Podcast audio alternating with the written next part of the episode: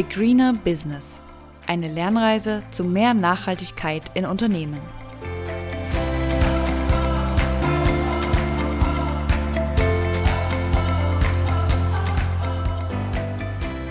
Ja, frisch in den Tag heute. Guten Morgen, Inga. Guten Morgen. Wir starten heute ja ein bisschen anders. Ihr werdet gleich eine Stimme hören, die weder Inga noch ich sind. Und wir dachten, ja, die Einleitung kann doch eigentlich auch mal jemand anderes für uns machen. Und dann schauen wir mal, was das Thema der heutigen Folge so für uns bereithält. Spätestens bis 2050 wollen wir der erste klimaneutrale Kontinent werden. Im Zentrum steht dabei der Emissionshandel. Der europäische Emissionshandel ist unser wichtigstes Instrument. Er ist marktbasiert. Er setzt auf Innovation. CO2-Ausstoß muss einen Preis haben, denn die Natur kann ihn nicht mehr bezahlen. Und so setzt der Emissionshandel die richtigen Anreize, um CO2-Emissionen in energieintensiven Industriezweigen und in der Stromerzeugung zu verringern und durch saubere Innovationen zu ersetzen. Ja, vielleicht habt ihr die Stimme erkannt. Das war also Ursula von der Leyen, die hier eigentlich mit ziemlich konkreten Worten beschrieben hat, dass der Emissionshandel seit 2005 das zentrale Klimaschutzelement der EU ist. Und die Befürworter sehen ihn als Mittel, wie wir von einer sozialen Marktwirtschaft in einer ja, sozial-ökologischen Marktwirtschaft kommen. Und die Industrie muss in diesem Emissionshandel die Verschmutzungsrechte kaufen, um eben CO2 ausstoßen zu können. Und wir schauen uns jetzt auch nochmal an, denn betroffen sind vor allen Dingen energieintensive Industrien, die Energiewirtschaft, der innereuropäische Luftverkehr und ganz neu 2024, also ziemlich aktuelles Thema immer noch, der Seeverkehr. Ihr seht, liebe Hörerinnen und Hörer, ein detaillierter Blick auf diesen europäischen Emissionshandel lohnt sich auf jeden Fall. Wie hat sich der Emissionshandel entwickelt und wer fällt darunter? Was steckt hinter seinen Prinzipien Cap und Trade? Was müssen Unternehmen tun und was sind die Vor- und Nachteile des ETS? Das sind die Fragen, die wir heute mit euch besprechen wollen. Ja, und damit begrüßen wir euch sehr herzlich zu unserer heutigen Folge zum EU-Emissionshandel. Wir, das sind wie immer natürlich Marie-Sophie Wilde und Inga Kramer und wir sind eure Hosts und Guides auf dieser Lernreise. Ja, steigen wir direkt mit den Hintergründen und den Entwicklungen ein. Also gestartet ist der Emissionshandel mit, ja, nennen wir es mal eine Testphase im Jahr 2005 und so richtig ging es dann 2007 los. Und er ist damit der erste grenzüberschreitende und weltweit auch der größte Emissionsrechtehandel. Und er ist damit auch einfach, wir hatten es schon gesagt und Ursula hat es auch gesagt, das wichtigste Instrument der EU, um eben bis 2050 klimaneutral zu werden. Und auch wenn es den Emissionshandel schon eben lange gibt, der Green Deal untermauert seine Bedeutung nochmals. Und er ist eben Teil dieses Fit for 55-Paketes von 2021. Und Ziel im Rahmen dieses Paketes ist eben, dass die Emissionen in den emissionshandelspflichtigen Sektoren bis 2030 um 61 Prozent sinken sollen.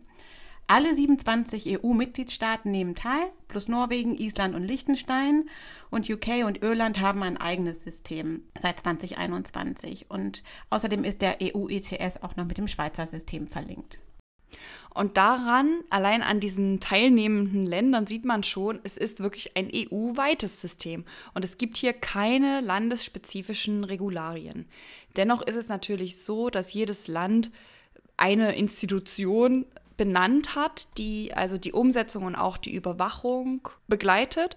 Und in Deutschland ist es die sogenannte DEST, die Deutsche Emissionshandelsstelle, die also an das Umweltbundesamt angegliedert ist.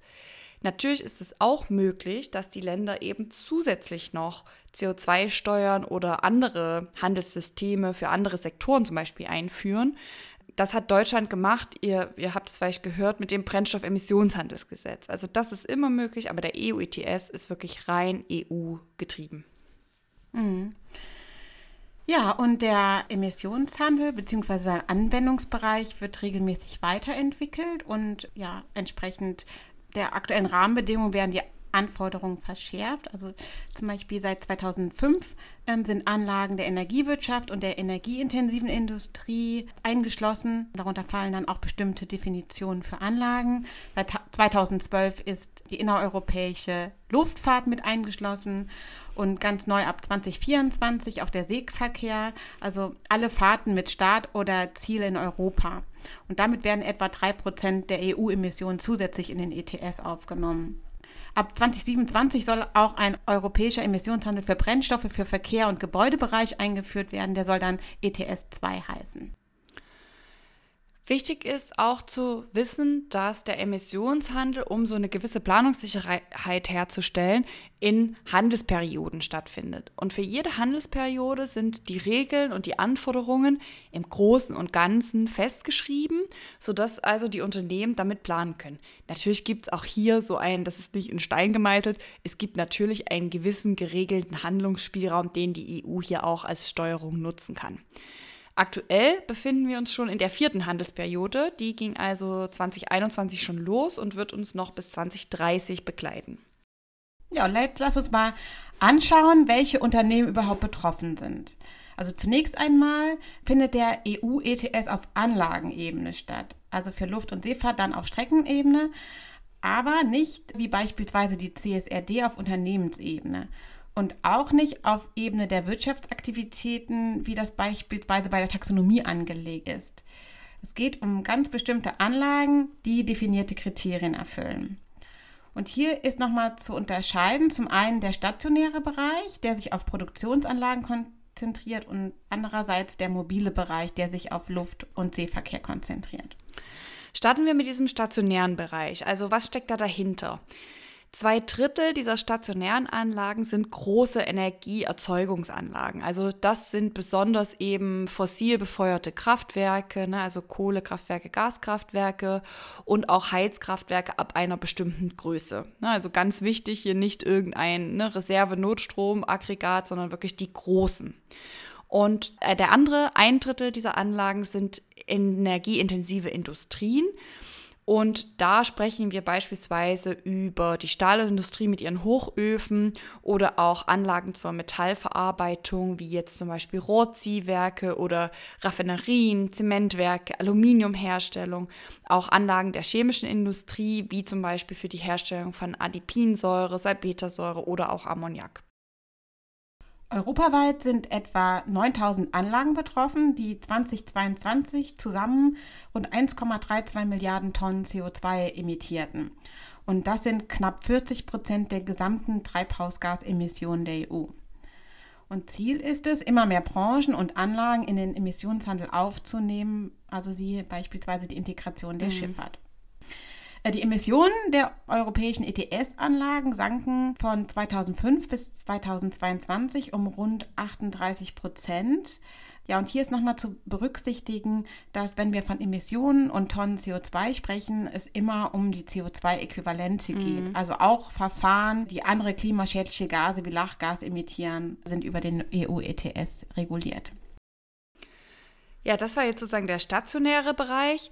Und jetzt können wir uns nochmal diesen mobilen Bereich angucken. Und da gibt es die Luftfahrt und auch den Seeverkehr. Und da ist die Bezugsgröße eben ja die zurückgelegte Strecke, beziehungsweise dann eben auch die Anzahl der Flüge und Fahrten. Bei der Luftfahrt ist es vereinfacht gesagt so, dass alle innereuropäischen Flüge erfasst sind. Es gibt allerdings Ausnahmen für sehr leichte Luftfahrzeuge oder auch für Rettungs- und Forschungsflüge. In der Schifffahrt ist der Rahmen noch mal ein bisschen größer. Hier sind es die innereuropäischen Fahrten und, und das ist eben anders als bei der Luftfahrt, auch die Fahrten, die in das EU-Gewässer hineinkommen oder aus dem EU-Gewässer hinausgehen. Mit so einer bestimmten Prozentzahl der Strecke ist das dann mit erfasst. Und hier ist es so, dass ab 2024 berichtet werden soll. Wir sind also jetzt im ersten Jahr, wo die Seeschifffahrt das Thema für sich aufgreift. Vielleicht so zu einer Größenordnung. Ich habe mir mal die Werte von 2019 rausgesucht, weil das ist so der letzte sinnvolle Wert, sage ich mal, bevor dieser Corona-Knick überall kam, weil ja nicht mehr geflogen und so viel gereist wurde. Zusammen machen Luft- und Schiffsverkehr etwa 8% der EU-Emissionen aus. Also wirklich, wenn man Inland und die internationalen Strecken sich anschaut. Vielleicht zum Vergleich nochmal, der Straßenverkehr, ne, der hat etwa 20 Prozent der Emissionen. Also das ist hier nicht der dickste Batzen und dennoch ist es halt sehr wichtig, dass sie mit jetzt integriert werden, auch gerade die Schifffahrt. Mhm, auf jeden Fall. Also jetzt haben wir uns ein bisschen Entwicklung angeschaut, aber auch Anwendungsbereich und jetzt möchten wir nochmal tiefer einsteigen in das Prinzip und die Wirkungsweise des ETS. Also er funktioniert nach dem Cap- Trade-Prinzip, das heißt also Emissionen begrenzen und dann auch mit ihnen handeln. Das ist genau das Grundprinzip. Starten wir mal mit dem Cap. So, was heißt das genau? Mit dem CAP wird definiert, wie viele Emissionen alle Anlagen in der EU, die jetzt am Emissionshandel beteiligt sind, zusammen emittieren dürfen. Hier ist auch nochmal wirklich zu beachten, dass es um die Obergrenze für die gesamte EU geht, nicht für die einzelnen Länder. Und genau diese Obergrenze und dieser Cap, der soll eben ein Baustein sein, um das EU-Ziel von minus 55 Prozent Emissionen zu erreichen. Ne? Also so ist das ja im Green Deal auch festgelegt. Und ein gemeinsames Ziel ist deshalb so wichtig, um auch innerhalb von Europa gleiche Spielregeln zu schaffen und damit auch einen fairen innereuropäischen Wettbewerb. Ne, zum Beispiel, man, man stelle sich vor, eine Zementanlage wäre nur in Deutschland betroffen und nicht in Spanien, dann wäre das natürlich etwas unfair, was die Wettbewerbsbedingungen anbelangt. Wenn man sich das jetzt bildlich vorstellt, dann gibt es wirklich für jede Tonne CO2 dieses Caps ein Zertifikat. Und es gibt für dieses Zertifikat oder diese Tonne gibt es ganz verschiedene Bezeichnungen. Also man kann das Emissionsberechtigung nennen, man liest auch das EUA, also EU Allowance oder eben CO2-Zertifikat. Meint am Ende eben alles das Gleiche. Dieses CAP wird entsprechend der aktuellen Klimamodelle und der vereinbarten Reduktionspfade jährlich angepasst und hier hat also die EU-Kommission das Vorschlagsrecht. Und mehr als diese Menge, die dann als Cap für das bestimmte Jahr definiert wird, darf tatsächlich nicht emittiert werden. Und diese Menge wird kontinuierlich reduziert. Das heißt, in jeder Handelsperiode gab es andere Entwicklungen des Caps. Zum Beispiel in der zweiten Handelsperiode, ne, 2008 bis 2012, gab es ein unveränderliches Cap das über die fünf Jahre stabil blieb. Dann in der dritten Handelsperiode, allerdings schon 2013 bis 2020, wurde das CAP jedes Jahr um rund 38 Millionen Berechtigungen reduziert. Das heißt, hier gab es dann einen sinkenden Verlauf des CAPs. Und jetzt sind wir ja schon in der vierten Handelsperiode, also 2021 bis 30. Und wie schon erwähnt, hier nimmt also dieses Fit for 55 Paket, was eben sehr aktuell auch ist, einen großen Einfluss auf den Emissionshandel, vor allem eben auch auf die Höhe des Caps. Denn jetzt im Mai 2023 wurden die Klimaschutzambitionen für die laufende vierte Handelsperiode eben nochmal deutlich erhöht. Ja, dann lass uns doch mal schauen, was sich jetzt genau ändert. Also es gibt zum einen jetzt ein ehrgeizigeres Emissionsreduktionsziel für alle ETS-pflichtigen Anlagen. Das heißt, die Emissionen sollen bis 2030 um 62 Prozent reduziert werden und nicht wie vorher um 42 Prozent im Vergleich zu 2005. Und die schnellere Senkung des Caps soll durch zwei Maßnahmen untermauert werden. Also zum einen, die jährliche Reduktion wird angehoben auf 4,3 Prozent und ab 2028 sogar um 4,4 Prozent. Und zusätzlich soll das gesamte Emissionsbudget an zwei Zeitpunkten nochmal zusätzlich reduziert werden, um 117 Millionen Zertifikate. Genau, das sind jetzt zwei Maßnahmen, die betreffen direkt den Cap. Und Zusätzlich sollen auch die kostenlosen Zertifikate, die Unternehmen erhalten können, dazu kommen wir gleich nochmal, schrittweise reduziert und nach strengeren Regeln verlaufen. Ja, und genau das Thema führt uns eigentlich vom Cap hin zum Trade. Ja, das ist eigentlich eine, wirklich eine super Überleitung, denn jetzt haben wir uns diesen Cap angeschaut und wie er sich entwickelt und wie er sich reduzieren soll. Und ja, jetzt fehlt eigentlich wirklich noch das Traden, äh, ne, der Handel mit den Zertifikaten. Aktuell ist es so, dass die Emissionsberechtigungen von den Mitgliedstaaten zu einem Teil nach definierten Regeln kostenlos an die Unternehmen verteilt werden können. Das ist also diese freie Zuteilung, über die du ja auch gerade gesprochen hast, die ja auch nochmal verschärft werden soll. Zum anderen Teil können die Zertifikate über die, Bör über die Börsen erhalten werden, wie Börse. die, über die Börsen, wie die EEX hier in Leipzig. Sie können aber eben auch außerbörslich, außerbörslich, warum sage ich das eh so, außerbörslich gehandelt werden. Ja, durch das Angebot und die Nachfrage ergibt sich dann eben ein Preis je Tonne CO2, also so wie es mit allen Angebots-Nachfragethemen so ist. Als der Emissionshandel gestartet ist, lag dieser Preis so ungefähr bei 21 Euro. Dann ist er über einige Jahre ziemlich, ziemlich tief gegangen. Und einige hatten eigentlich diese Steuerungswirkung des Emissionshandels schon fast abgeschrieben. Und jetzt ging der Preis wirklich kontinuierlich nach oben und im ersten Quartal 23 gipfelte er und überschritt zum ersten Mal die 100-Euro-Marke. Das ist wirklich der höchste Stand eigentlich seit dem Beginn des Emissionshandels. Ne? Ja, und laut Experten kann man eben mit diesem Preisniveau auch die Klimaziele der EU erreichen. Aktuell leider, ne, wir befinden uns im Februar 2024, ist der Preis allerdings wieder stark gefallen unter die 60-Euro-Marke. Und, und ja, wie lässt sich das erklären, dieser Preisverfall? Ja, da gibt es natürlich äh, tausende Theorien, aber eine wichtige Einflussgröße ist ja die schlechte wirtschaftliche Lage. Das heißt, wenn weniger produziert wird, wird auch weniger emittiert, was natürlich grundsätzlich erstmal gut ist, aber das hat natürlich auch einen Einfluss auf das Angebot der Zertifikate. Dies, das Angebot ist eben dann größer als die Nachfrage. Und auch die politische Stimmung und die Glaubwürdigkeit der Klimapolitik hat immer einen Einfluss auf die Preise. Also je, je glaubwürdiger, je besser die politische Stimmung, desto höher der Preis, je unsicherer die Gemengelage, desto niedriger der Preis. Ne? Das Umweltbundesamt sagt übrigens, dass die Preise auf etwa 200 Euro steigen müssten. Dann erst würde sich die Steuerungswirkung des ETS so richtig entfalten. Das ist natürlich noch ein Weg bis dahin. Ne? Und wenn wir jetzt mal die Perspektive wechseln, daran sieht man dann, dass es auf einmal für Unternehmen sehr empfindlich teuer werden kann. Ja, und wenn Investitionen in emissionssenkende Maßnahmen die wirtschaftlich günstigere Entscheidungen werden oder sind, dann wird natürlich auch das Ziel des EU-ETS erfüllt. Ja, es kann allerdings eben auch sein, dass eine Anlage Zertifikate übrig hat, weil sie entweder besonders emissionseffizient gefahren wurde oder gute technische Maßnahmen implementiert wurden oder weil die Anlage auf viele Zertifikate aus der kostenlosen Zuteilung zurückgreifen kann. Also hier noch ein kleiner Disclaimer, dass dieses ganze Verfahren der Zuteilung hat natürlich sehr, sehr strenge Regeln. Also man kriegt da nicht jetzt unendlich viel äh, hinterhergeworfen, aber es gibt schon Fälle, wo, wo man da auch sehr begünstigt eben rausgeht aus dem Verfahren. So oder so können also die übrigen Zertifikate gehandelt werden und können am Ende, wenn es schlau gemacht ist, auch eine zusätzliche Einnahmequelle für Unternehmen sein. Ne? Klar, und hier ist es natürlich auch wichtig für Unternehmen, eine umfassende Strategie für den Umgang mit CO2-Zertifikaten zu entwickeln, mhm. um zum einen die Risiken zu minimieren, aber gleichzeitig natürlich auch die Chancen zu nutzen. Und das kann die Integration von Klimaschutzmaßnahmen, die Optimierung von Prozessen oder die Identifizierung von Effizienzpotenzialen umfassen und natürlich auch den Handel, also den Zeitpunkt von An- und Verkauf.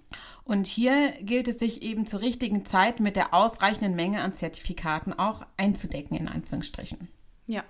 So, was müssen denn Unternehmen nun genau tun, um alle Anforderungen des EU-ETS zu erfüllen? Also für jedes Jahr müssen die Anlagenbetreiber ihre Treibhausgasemissionen ermitteln und in einem elektronischen Formular berichten. Und diese Formulare gehen dann an eine akkreditierte Prüfstelle. Diese führt Audits und Prüfhandlungen durch, um sicherzustellen, dass die berichteten Zahlen und Emissionsquellen korrekt sind. My former business, genau. Und dann äh, passieren zwei Dinge. Wenn also der Prüfer entschieden hat, alles ist korrekt, ja, dann erhält der Anlagenbetreiber ja eine signierte Version des Formulars, die er dann wiederum an die DEST, ne, das ist, hatten wir gesagt, ist also die deutsche Behörde für dieses Thema, die an die DEST weitergeleitet werden muss. Da ist die Frist immer der März des Folgejahres. Es gibt hier also schon einen gewissen Zeitdruck. Gleichzeitig geht der berichtete Wert der CO2-Emissionen auch in das sogenannte Unionsregister. Und dieser Wert bildet dann wirklich die Grundlage für den Emissionshandel. Und die, dieses Unionsregister ist quasi ja, die Geldbörse des EU-ETS. Ne? Die DEST prüft dann auch nochmal alles durch, kann auch nochmal Dokumente, Anforderungen oder Änderungen verlangen. Und wenn wir jetzt nochmal auf das Unionsregister gucken, spätestens bis Ende April, man hat also wirklich nur einen Monat Zeit von Meldung bis, ja, bis Ende April, denn bis dahin muss der Anlagenbetreiber in diesem ermittelten Umfang die Zertifikate im Unionsregister abgeben. Und diese können entweder, wie ich schon gesagt hatte, aus der freien Zuteilung stammen oder sie wurden eben an der Börse erworben. So oder so, das Konto muss wirklich ausgeglichen sein Ende April, sonst drohen empfindliche Sanktionen. Und die liegen im Moment so je Tonne CO2, die eben keine, kein Zertifikat im Portemonnaie der EU äh, nachweisen kann, für die muss inflationsbereinigt 100 Euro ähm, gezahlt werden. Und man muss natürlich die Zertifikate dann trotzdem noch kaufen. Ne? Ja, man sieht, es kann, wie eben auch schon gesagt, empfindlich teuer werden. Jetzt waren wir sehr europäisch unterwegs. Bevor wir aber in die kritische Betrachtung gehen, wollen wir noch mal kurz in die Welt blicken. Und hierzu bietet einen super Überblick die World Bank, Weltbank mit ihrem Carbon Pricing Dashboard. Dort werden alle ETS und CO2-Steuern, die umgesetzt, geplant oder zumindest in Betracht gezogen werden, sehr übersichtlich in Dashboards dargestellt. Und äh, auf diesen Karten kann man sich dann ab 1990 durch alle Jahre scrollen und die Entwicklungen weltweit verfolgen. Ich fand es total spannend. Hier kommt wieder meine Tool-Liebe irgendwie zum, zum Tragen. Aber ich fand es spannend zu sehen, dass die ersten Steuern in Polen und in Finnland schon 1990 eingeführt wurden. Dann passierte allerdings ähm, eine ganze Weile nichts bis dann 2005 eben der EU-Emissionshandel an den Start ging und dann äh, zogen jetzt schon einige Länder nach. Die Map für 2023 zeigt schon wirklich einen ziemlich bunten Mix aus Steuern und Emissionshandelssystemen, mhm. die entweder schon eingeführt oder in Planung sind. Also das ist schon sehr, sehr umfangreich. Wenn man mal durchzählt, also sind das 39 Länder, ne, Südafrika, die Türkei, Thailand, die also solche Initiativen planen oder etabliert haben und dann eben auch noch mal 33 ja auf subnationaler Ebene, also Bundesstaaten wie Kalifornien oder auch Städte wie Shanghai, die einfach aufgrund ihrer Größe auch eigene Systeme haben. Ne? Nicht, nicht alles davon ist up and running jetzt zum jetzigen Zeitpunkt, aber es gibt eben viele Piloten und Pläne und, und Commitments auch. Ne? Ja, man sieht da sehr viel Bewegung in diesen Ansätzen und das wirft natürlich dann auch die Frage auf, macht nicht auch ein weltweites System Sinn, beziehungsweise ist das überhaupt realistisch? Mhm. Und die Antwort, und da sind sich natürlich nicht alle Experten einig, ist eher nein. Denn auf den Agendas der Klimakonferenzen, wo eine solche Entscheidung getroffen werden müsste, ist ein weltweiter Handel schon länger nicht mehr präsent und realistischer sind dann eher regionale Verbindungen, wie zum Beispiel beim ETS mit Norwegen und Liechtenstein. Ja, es ist eben auch super schwer, so eine One-Size-Fits-All-Lösung für alle Staaten zu finden, denn je nach vorherrschenden Sektoren, ne, also jetzt Landwirtschaft oder Industrie oder vorherrschender ja, bürokratischer Belastbarkeit und politischer Stabilität, kann eben mal eine Steuer sinnvoller sein oder ein ETS. Man muss auch sagen, also so ein Emissionshandel, das ist schon auch eine bürokratische Herausforderung. Und deswegen ist das eben auch nicht gleichermaßen für alle Länder so geeignet. Ne? Mhm. Und das bringt uns jetzt eigentlich auch zum Abschluss der Folge, äh, die wir mit einer kritischen Bewertung nochmal schließen wollen. Also positiv bewertet wird, dass in den Emissionshandelssektoren die Emissionen zurückgegangen sind. Ne, die Frage ist zwar immer dann auch, welcher, welchen Anteil hat hier mhm. der ETS. Grundsätzlich positiv ist auch zu bewerten, dass der Emissionshandel flexibel an neue, strengere Klimaziele oder an einen sich veränderten Markt angepasst werden kann. Außerdem, und das ist auch das, was die Unternehmen als eher positiv bewerten, bietet der Emissionshandel eine hohe ökonomische Effizienz. Das heißt also, die Anlagenbetreiber, die Unternehmen dahinter können selbst entscheiden, ob sie in die Anlage investieren wollen oder Zertifikate kaufen, je nachdem, was eben für sie ökonomisch sinnvoller ist. Und das empfinden viele eben besser als einen strengen Grenzwert beispielsweise. Mhm. Neben diesen positiven Punkten gibt es aber natürlich auch Kritikpunkte. Und äh, einer davon ist, dass die Steuerungswirkung, darüber hatten wir auch gesprochen, eben nur bei hohen Zertifikatspreisen und damit eben bei einem eher knappen Cap sich entfaltet und natürlich ein Emissionshandel allein eben noch nicht ausreicht, um alle europäischen Ziele zu erreichen. Es braucht also einen, einen bunten Mix, ein Portfolio an Maßnahmen, das eben nicht nur, sage ich mal, die schlechten Industrien irgendwie ne, eindampft, sondern eben auch nochmal stärker die, die neuen, die grünen, die sauberen, also ausbaut. Ganz wichtig. Und außerdem sind die Emissionen auch noch sehr stark an das Wirtschaftswachstum und die Produktionsintensität gekoppelt. Das heißt, der ETS erzielt nicht die gewünschte Effizienzverbesserung. In der breiten Masse der Unternehmen tut sich nämlich noch wenig. Und auch die Emissionsreduktion hängt auch sehr stark mit dem Ausbau der Erneuerbaren und dem Ausstieg aus Kohle beispielsweise zusammen. Was man auch äh, hin und wieder hört, ist, dass der Preis für die Zertifikate einfach zu volatil ist, aber das ist nun mal auch ne, in diesem Cap and Trade verankert. Das erschwert also hin und wieder auch die Investmentplanung und die Kalkulation für die Unternehmen. Ne? Und auch ein sehr, sehr wichtiger Punkt aus Unternehmensperspektive ist natürlich auch der Kostennachteil, der im globalen Wettbewerb für europäische Unternehmen entstehen kann. Denn die Kosten mhm. für CO2, die entstehen natürlich und werden dann auch an die Kunden weitergegeben. Im Vergleich zu den Wettbewerbern, die in Ländern ohne Emissionshandel produzieren, haben die europäischen Unternehmen dann natürlich höhere Preise. Mhm, ja. Und genau dieser Punkt führt uns dann auch relativ nahtlos zum mhm. Thema unserer kommenden Folge. Kleiner und zwar, Teaser. ja genau, zu dem CBAM, dem sogenannten CO2-Grenzausgleichsmechanismus. Denn dieser soll in Wirtschaftssektoren, die vom EU-Emissionshandel umfasst sind, die Verlagerung von Treibhausgasemissionen in Nicht-EU-Länder verhindern und versucht eben auch, diese Unternehmen dann durch einen Grenzausgleichsmechanismus zu schützen.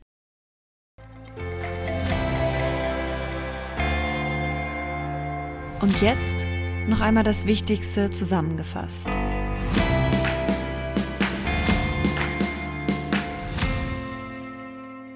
Der Emissionshandel ist das zentrale Klimaschutzinstrument der EU und er managt das Treibhausgasbudget für die emissionsintensiven Sektoren in der EU.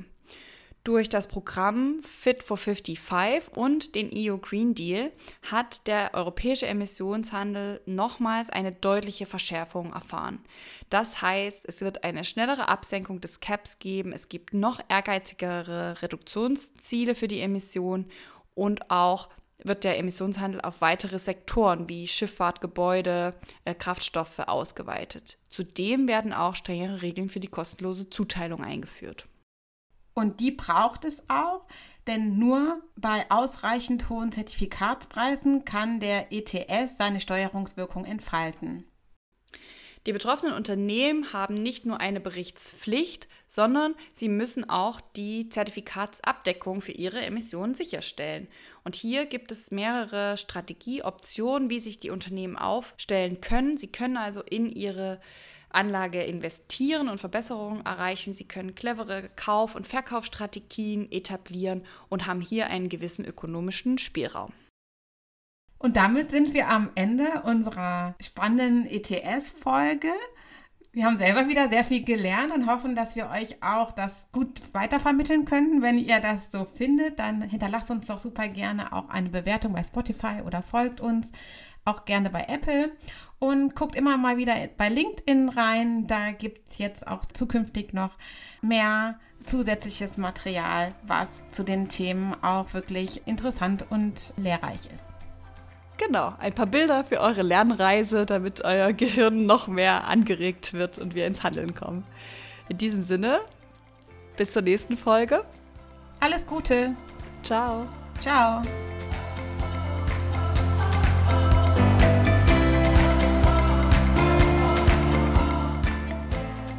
The Greener Business. Eine Lernreise zu mehr Nachhaltigkeit in Unternehmen.